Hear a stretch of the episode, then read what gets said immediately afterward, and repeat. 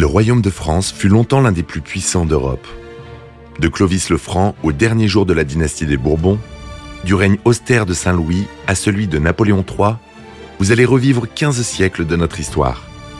Nous allons vous raconter les monarques français entre conflits, trahisons, rivalités et alliances. Vous écoutez Louis XIII, première partie.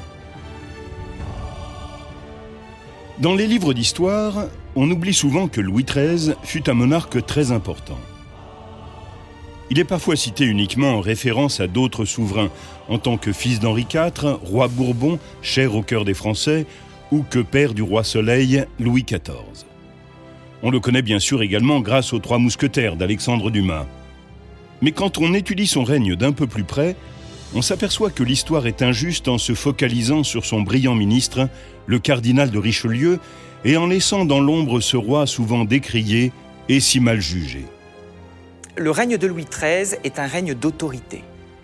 C'est un, c'est un homme qui euh, va lancer cette longue période d'absolutisme. Quand on examine la figure de ce souverain énigmatique, on découvre une saga fascinante et pleine de violence.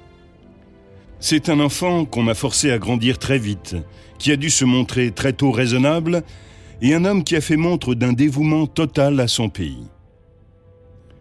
Sa personnalité unique a été forgée par une enfance difficile et troublée. Son père, Henri IV, qu'il adore, est poignardé à mort alors qu'il n'a que 8 ans. Le voilà soudain propulsé roi de France. Il a 14 ans lorsqu'on le marie à une princesse étrangère, et il n'en a pas 16 lorsqu'il trouve le courage de mettre un terme à la régence qu'exerce sa mère, espérant ainsi sauver la monarchie, minée par la corruption. Ce véritable coup de force lui vaudra son surnom de Louis le Juste. Ayant adhéré dès son plus jeune âge à un ensemble de principes stricts, le jeune roi définit les objectifs de son royaume en fonction de ses critères moraux. Et durant toute sa vie, il s'efforcera de faire les choses de façon juste. Ces règles éthiques seront mises à mal par le divorce entre le peuple et l'élite. Pendant des années, il sera écartelé entre la loyauté envers sa mère et celle qu'il doit à son royaume. Mais quand il aura trouvé, en la personne du cardinal de Richelieu, un homme à la fidélité sans concession et qui partage sa vision de la France et son sens des valeurs, Louis XIII en fera son Premier ministre et défendra jusqu'à la fin ce grand homme d'État si impopulaire. Pour Richelieu, la rigueur de son souverain prouve la nécessité de mener une politique subtile. La volonté de justice du Premier ministre est empreinte de la plus grande sévérité, mais elle s'inscrit dans une stratégie destinée à rendre plus efficace l'administration du pays, à renforcer l'autorité de la couronne et à assurer la gloire de la France. Malheureusement, si Louis XIII parvient à réaliser ses objectifs, c'est au détriment de sa vie personnelle. Son action politique va transformer la France, mais son attachement aux principes moraux qui le gouvernent le conduira à sacrifier sa santé.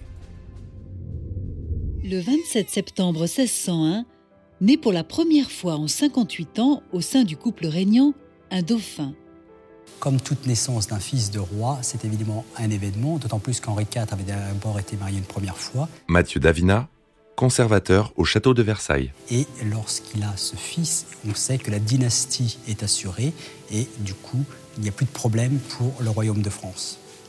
Son père, Henri IV, fou de joie, demande qu'on ouvre les portes de la chambre, puis il s'écrie avec fierté. Cet enfant vous appartient, à tous. La naissance d'un fils stabilise évidemment euh, l'accession des Bourbons au, au trône de France. Françoise Hildesheimer, conservateur général du patrimoine. Dès ce jour, le futur Louis XIII est surveillé en permanence. Son médecin et sa gouvernante observent attentivement chaque étape de sa vie. Ils lui prêtent une attention toute particulière et relatent chaque détail de son état de santé dans leurs journaux. Louis subira de nombreux traitements invasifs durant toute sa vie. Privé de la tendresse maternelle dont il a besoin, souvent battu et de santé fragile, c'est un enfant solitaire, mélancolique et craintif, mais parfois aussi méfiant, irritable, hautain et têtu. Ces traits de caractère se retrouveront dans la manière dont il régnera plus tard. Et c'est surtout un enfant qui est très antagoniste. Martial Débrief, À la fois, il peut se montrer sociable par moments, et de, de temps en temps, eh bien, il se retire pendant, pendant des, des, jours et des jours, et on ne retrouve plus le petit gamin que l'on l'a laissé auparavant. Alors, ça va donner forcément un roi antagoniste. Si l'enfant l'était déjà, le roi le sera aussi. Louis XIII est un homme qui est à la fois qui peut se montrer simple, qui peut se montrer gentil, mais qui est caractériel et autoritaire. En tant que dauphin, il développe un sens aigu de l'autorité qu'il applique à ses frères et sœurs bâtards avant de pouvoir l'exercer pleinement en tant que roi. Mais il est difficile pour lui d'être à la fois le dauphin, un fils obéissant, et le sujet du roi. Il se crée alors en lui une tension entre la volonté de suivre sa voie et la nécessité d'être éduqué en vue de ses obligations futures. À 7 ans, la discipline sévère que lui a imposée son père l'a amené à améliorer son comportement, mais il a acquis en même temps l'habitude de réprimer ses sentiments, tout en étant très sensible à toute remise en question de son autorité. C'est un enfant euh, timide, sans doute un peu écrasé par la personnalité de son père qu'il adore, et qui, de surcroît, a un inconvénient, il est bègue, et il a une certaine difficulté à s'affirmer. Il sait qu'il doit acquérir toutes les qualités d'un roi. Il a rapidement fait sienne les vertus morales de Louis IX, le Saint-Louis du Moyen Âge. Les questions qui agitent son règne sont celles de la morale et de la lutte pour la justice. Les historiens s'accordent à dire que le caractère déterminé de Louis XIII a pu s'exprimer dans une personnalité animée de principes forts. En tant que roi, il pense qu'il a avant tout un devoir envers son pays. En retour, comme on le lui a enseigné, ses sujets lui doivent loyauté et obéissance. Le 14 mai 1610, le petit Louis rentre au palais des Tuileries après une promenade, quand on lui dit que la reine veut le voir au Louvre. Il monta les escaliers en courant parmi le tumulte des voix et des bruits de pas, et se dirigea vers le cabinet de son père. Un corps couvert de sang était allongé sur le lit. Sa mère se détacha du groupe en pleurs et se précipita vers lui. Le roi est mort, le roi est mort. Une main se posa sur l'épaule de Louis. Une voix d'homme, solennelle et sévère, s'éleva au-dessus du tumulte. Votre Majesté me pardonne. Les rois ne meurent pas en France. Voilà le roi vivant. À huit ans et demi, il devient Louis XIII. Marie de Médicis assurera la régence jusqu'à ce qu'il atteigne la majorité, c'est-à-dire à, l'époque ses 13 ans. Cinq mois plus tard, il est couronné en la cathédrale de Reims. Et dans Notre-Dame de Reims retentissent clairons, hautbois, trompettes et tambours. Il grandit sous les yeux de la cour à laquelle il offre un visage courageux, mais en vérité, c'est une triste période pour lui. Privé de l'amour de son père, Mal à l'aise face à une mère rigide et autoritaire, il redoute les responsabilités qui l'attendent. L'assassinat d'Henri IV est lié à la méfiance qui perdure dans la population quant à sa fidélité au catholicisme. Au cours des guerres de religion, Henri de Bourbon, qui avait été le chef des Huguenots, a accepté de se convertir à la religion d'État pour assurer la pérennité du trône et le retour de la paix dans le pays. Quand il s'est allié à ses voisins protestants pour mettre un frein aux visées expansionnistes de l'Espagne et de l'Autriche, il a suscité les foudres de la Ligue catholique. Malgré son immense popularité, ses alliances avec les protestants et ses projets de guerre contre l'Autriche lui ont valu de nombreux ennemis. À la mort de son époux, Marie de Médicis, catholique convaincue, prend immédiatement des mesures favorables à l'Espagne et hostiles aux protestants. Euh, la reine au pouvoir interrompt aussitôt la politique offensive que menait Henri IV à sa mort. Françoise Hildesheimer, conservateur général du patrimoine. Pour revenir à l'alliance traditionnelle catholique avec l'Espagne. Elle annule les projets de guerre d'Henri IV contre l'Autriche et accélère les démarches en vue de conclure une double alliance matrimoniale avec la famille royale d'Espagne. Il s'agit d'unir Louis XIII à Anne d'Autriche et la sœur du jeune roi de France, Élisabeth, au futur Philippe IV d'Espagne.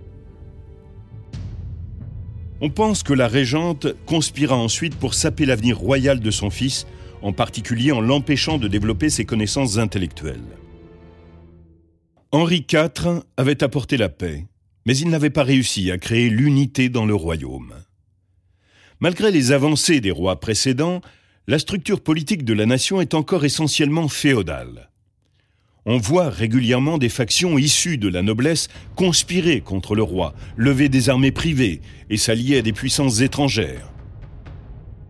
Au cours du règne de Louis XIII, le royaume va être troublé par des complots fomentés par des membres de sa propre famille élargie. Le premier est dirigé par le prince de Condé, Henri II de Bourbon, qui, avec les autres grands, n'accepte pas d'avoir été exclu du Conseil et fait pression pour que soient menées des réformes qui favoriseraient les nobles. Louis n'est pas prêt à régner dans la discorde politique. Pour son 13e anniversaire, il annonce officiellement qu'il est désormais majeur, mais ajoute, comme on le lui a demandé, qu'il souhaite que sa mère continue à exercer la régence. Marie de Médicis calme la rébellion en acceptant de convoquer les États généraux. Ce sont des assemblées exceptionnelles qui réunissent le clergé, la noblesse et le tiers-État ou la bourgeoisie des bonnes villes. Mais chaque ordre se réunit séparément. Les États généraux sont convoqués en 1614 à l'aube euh, de la majorité du roi. Un roi est majeur à l'âge de 13 ans. Il est né, euh, le, Louis XIII est né le 27 septembre 1601. Euh, Mathieu Davina, conservateur au château de Versailles. Et surtout à ce moment-là, Marie de Médicis ne tient plus du tout sa noblesse et elle a besoin de rassembler les États généraux pour affirmer le pouvoir du roi. Et chacun a son point de vue sur la meilleure manière de rétablir l'ordre dans le royaume. Si les longs débats ont permis de compléter l'éducation du jeune roi, il sort bien peu de choses des États généraux de 1614. Cette assemblée est la dernière avant celle qui aura lieu en 1789, en pleine Révolution. Elle marque les débuts d'un jeune évêque, le futur cardinal de Richelieu, qui prend la parole en tant que représentant du clergé. Ses dispositions intellectuelles attirent l'attention de Marie de Médicis, qui le nomme grand aumônier auprès de la future reine Anne d'Autriche. Louis épouse Anne d'Autriche l'année suivante. Ils ont tous deux 14 ans. Le mariage de Louis XIII euh, s'explique par, euh, par, par, un traité qui a, été, euh, qui a été signé au mois d'août 1612 avec l'Espagne. Martial Débrief, écrivain. Et donc Louis XIII est obligé de se marier, contre son gré d'ailleurs, hein, en novembre 1615. Louis accomplit son devoir, le mariage est consommé, mais cette première expérience forcée le traumatise et il craindra d'avoir avec elle d'autres rapports intimes. Après cette nuit de noces désastreuse, il ne voit que rarement son épouse et évite pendant quatre ans de rester seul avec elle. Louis conserve, à l'âge adulte, le comportement hérité de son enfance. Il réprime ses sentiments et se méfie de son propre jugement. Son insécurité le place dans une situation de conflit intérieur permanent. Il a besoin d'avoir quelqu'un sur qui s'appuyer, qui lui apporte un soutien affectif, et en même temps il a un désir forcené d'indépendance. Euh, c'est un homme qui n'aime pas les femmes, ça c'est ça c'est tout à fait clair. C'est un homme qui a du mal à avoir une relation avec une femme, et c'est un homme qui va aussi mettre de son caractère dans ses relations avec les hommes. Il se plaît beaucoup plus à, à être avec des, ce qu'on appelait des compagnons, des compagnons de chasse, euh, il était beaucoup plus à l'aise, il n'avait plus honte de bégayer, alors qu'il était assez mal à l'aise avec les femmes. On parle souvent de la misogynie de, euh, euh, Louis XIII, où très régulièrement il essayait d'écarter les femmes de, soit de Versailles plus tard, soit de différentes parties de chasse qu'il pouvait faire. Il a toujours été euh, lié à euh, plusieurs favoris. Ça a été Luynes, ça a été Toiras, ça a été Samar, euh, Saint-Simon, le père du mémorialiste. Et il a toujours eu besoin certainement d'avoir un mentor pour avancer. Son amitié avec Charles Fauconnier du Roi est la première d'une longue série de relations affectives qu'il entretiendra avec des hommes. Louis a 12 ans et Charles 35. Cette intimité avec un homme d'âge mûr apporte au jeune roi l'attention, les soins et les conseils dont il manque tant, ainsi que la confiance qui va lui permettre d'agir de son propre chef. Rejetant la sexualité, le jeune roi trouve une diversion en s'adonnant à des activités physiques qui l'épuisent. Il partage le goût de son père pour la guerre et la chasse. À 19 ans, il est lui-même un passionné de chasse et un soldat aguerri. Mais sa principale préoccupation devient très vite son devoir de monarque. Il renonce à ses parties de chasse pour assister à toutes les séances du Conseil. Le jeune roi arrive à l'âge où, en jeune homme fidèle à ses principes, il va s'engager à être le père de son peuple, puissant et juste. Les mariages entre la famille royale et les Habsbourg ne rencontrent pas l'approbation générale. Une autre cause de mécontentement naît des faveurs que Marie de Médicis accorde à deux étrangers cupides, sa dame de compagnie, Leonora Galigai, et son mari Concino Concini. La régente s'appuie de plus en plus sur Concini. Cet Italien est très impopulaire. Non seulement c'est un étranger, mais il a obtenu plus de pouvoir et de richesse qu'aucun noble français. Il est conseiller d'État hein, de Marie de Médicis, donc il va développer véritablement cette, cette, cet élan, ce mouvement euh, pro-italien à la cour. Euh, c'est lui aussi qui euh, va essayer d'influencer Marie de, Médicis en, en, en sous-main, en souterrain contre Louis XIII. De plus, on lui prête un comportement arrogant et ostentatoire. La colère contre la régence de Marie de Médicis excite le mécontentement d'un nombre croissant de sujets. Et en 1616 éclate une seconde rébellion menée par Condé et appuyée par les Huguenots. Les Condés et les factions de Consigny se battent pour accéder au pouvoir. Louis se retrouve dans une position ambiguë. Il est officiellement le chef de l'État, mais il est toujours sous la tutelle de sa mère. Finalement, l'abus de pouvoir flagrant de Consigny et son comportement licencieux choquent à ce point la morale que Louis se trouve forcé de s'opposer à sa mère. Il devient définitivement Louis le Juste et justifie son attitude par son désir de rester fidèle à ses principes. La réaction de Louis XIII, elle a été celle du timide qui veut s'imposer. Françoise Hildesheimer, conservateur général du patrimoine. Qui finalement excédait a euh, ordonné l'assassinat de Concini pour parvenir lui-même à prendre le pouvoir. Avec l'assentiment du roi, ses partisans fomentent un assassinat.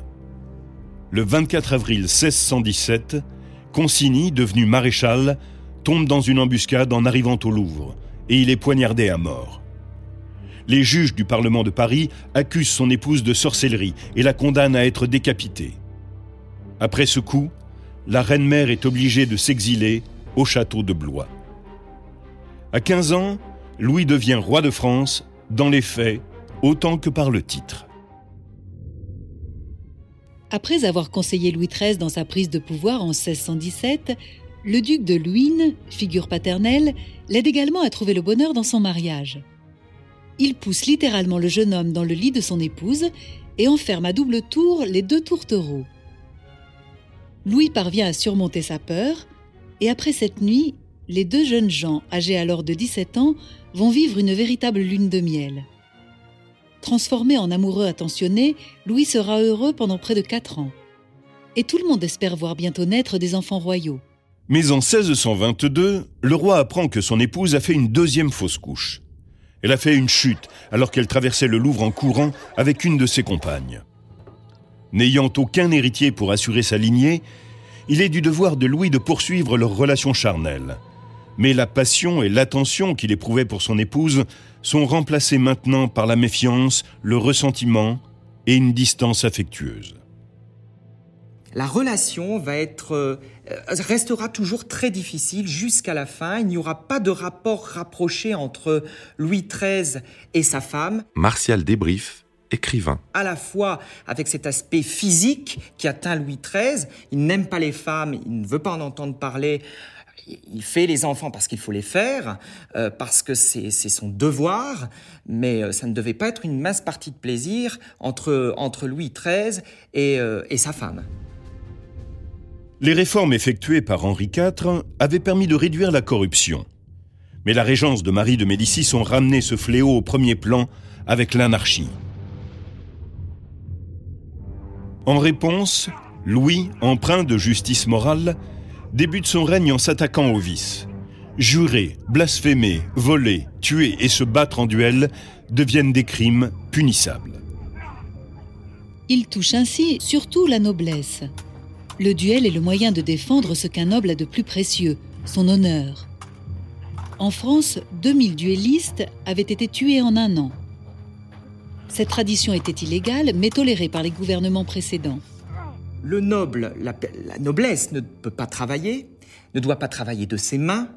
On tolère de temps en temps quelques, quelques menus travaux euh, dans la marine, hein, euh, quand, on peut éventuellement être officier dans la marine quand on est noble. Et surtout, on se bat Hein, on se bat pour l'image de sa famille. Louis XIII interdisant les duels, il domestique complètement sa noblesse, et en tout cas il la, il la tient véritablement d'une main de fer. Pour Louis le Juste, toute infraction à la loi est un affront à son autorité royale. Il aborde ensuite la question religieuse. C'est un fervent catholique, mais il partage les idées de son père sur la tolérance religieuse consignée dans le célèbre édit de Nantes de 1598. Il s'oppose cependant à certaines dispositions de l'édit, en sanctionnant les villes huguenotes qui avaient été autorisées à édifier des fortifications et à agir comme un État dans l'État. Louis exige la fidélité de tous ses sujets. Ceux qui le défient sont punis, et certains même très sévèrement. C'est une période très difficile, euh, c'est une période aussi où Louis XIII essaie d'asseoir un peu plus encore son autorité.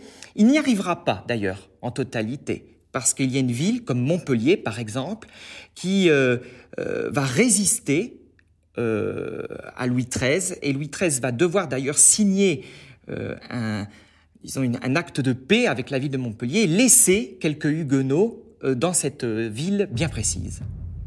Un traité de paix permet aux Huguenots de conserver les villes fortifiées de Montpellier et de La Rochelle, mais ils en perdent 80 autres. Le roi doit également s'attaquer au désordre qui règne au sein de sa propre famille. En 1619, Marie parvient à s'évader du château de Blois, où elle était assignée à résidence. Louis est mortifié quand il apprend que sa mère, une femme qui n'est plus toute jeune et bien lourde, s'est glissé en plein hiver par une fenêtre pour effectuer une descente périlleuse sur une échelle tremblante. Et tout cela afin de rejoindre des rebelles armés contre lui. Un conflit bref mais violent éclate entre la mère et son fils. Louis relève bravement le défi. En 1620, les troupes de Marie de Médicis sont vaincues et elle est obligée de faire la paix. Il rappelle le cardinal de Richelieu pour qu'il serve de médiateur. Maintenant que son pouvoir est établi, il autorise Marie de Médicis à revenir à Paris et lui accorde une place au Conseil en 1622.